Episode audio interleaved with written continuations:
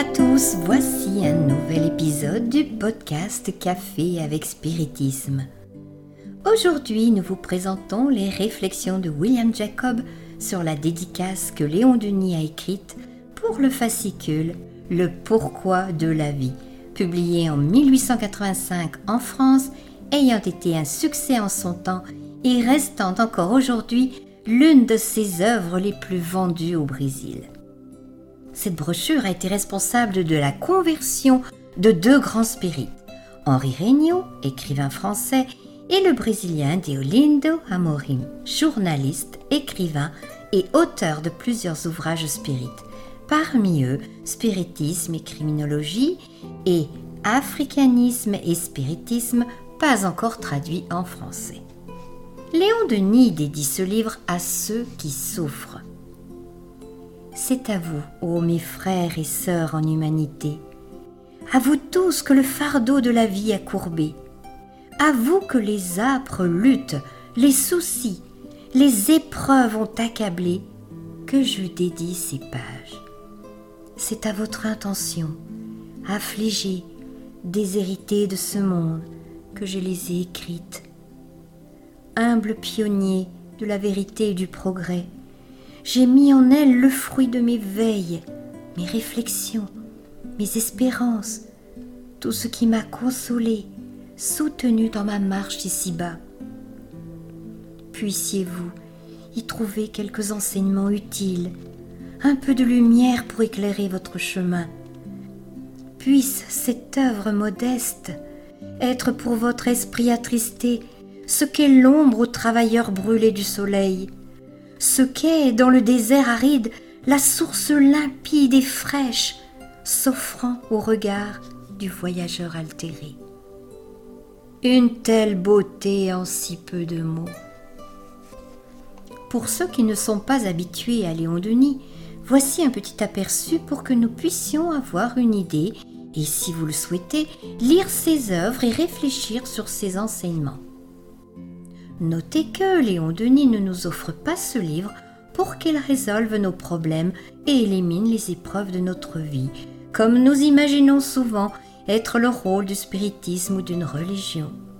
Léon Denis nous propose de trouver dans ce livre des enseignements utiles et de la lumière pour les chemins que nous parcourons.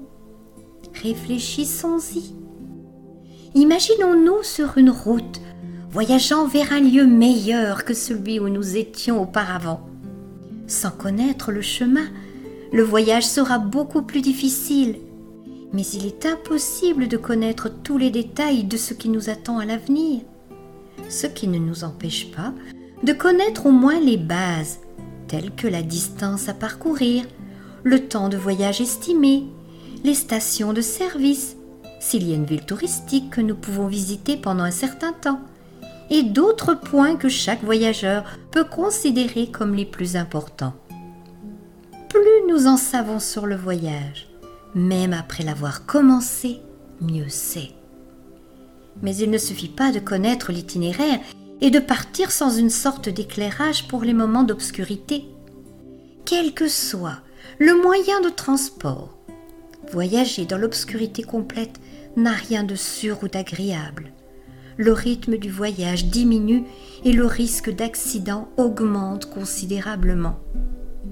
Connaître l'itinéraire et avoir une lampe de poche dans les mains ou un phare dans une voiture n'éliminera pas les trous sur la route, ils resteront là. Mais maintenant, nous les voyons.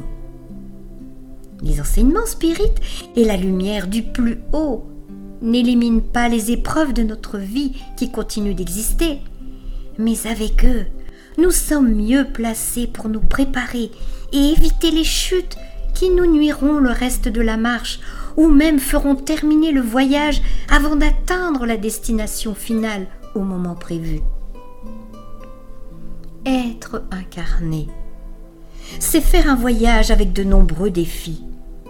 Nous quittons la maison principale qui est le monde spirituel et nous nous lançons dans le monde corporel pour partir d'ici plus grand, plus mature et plus éclairé.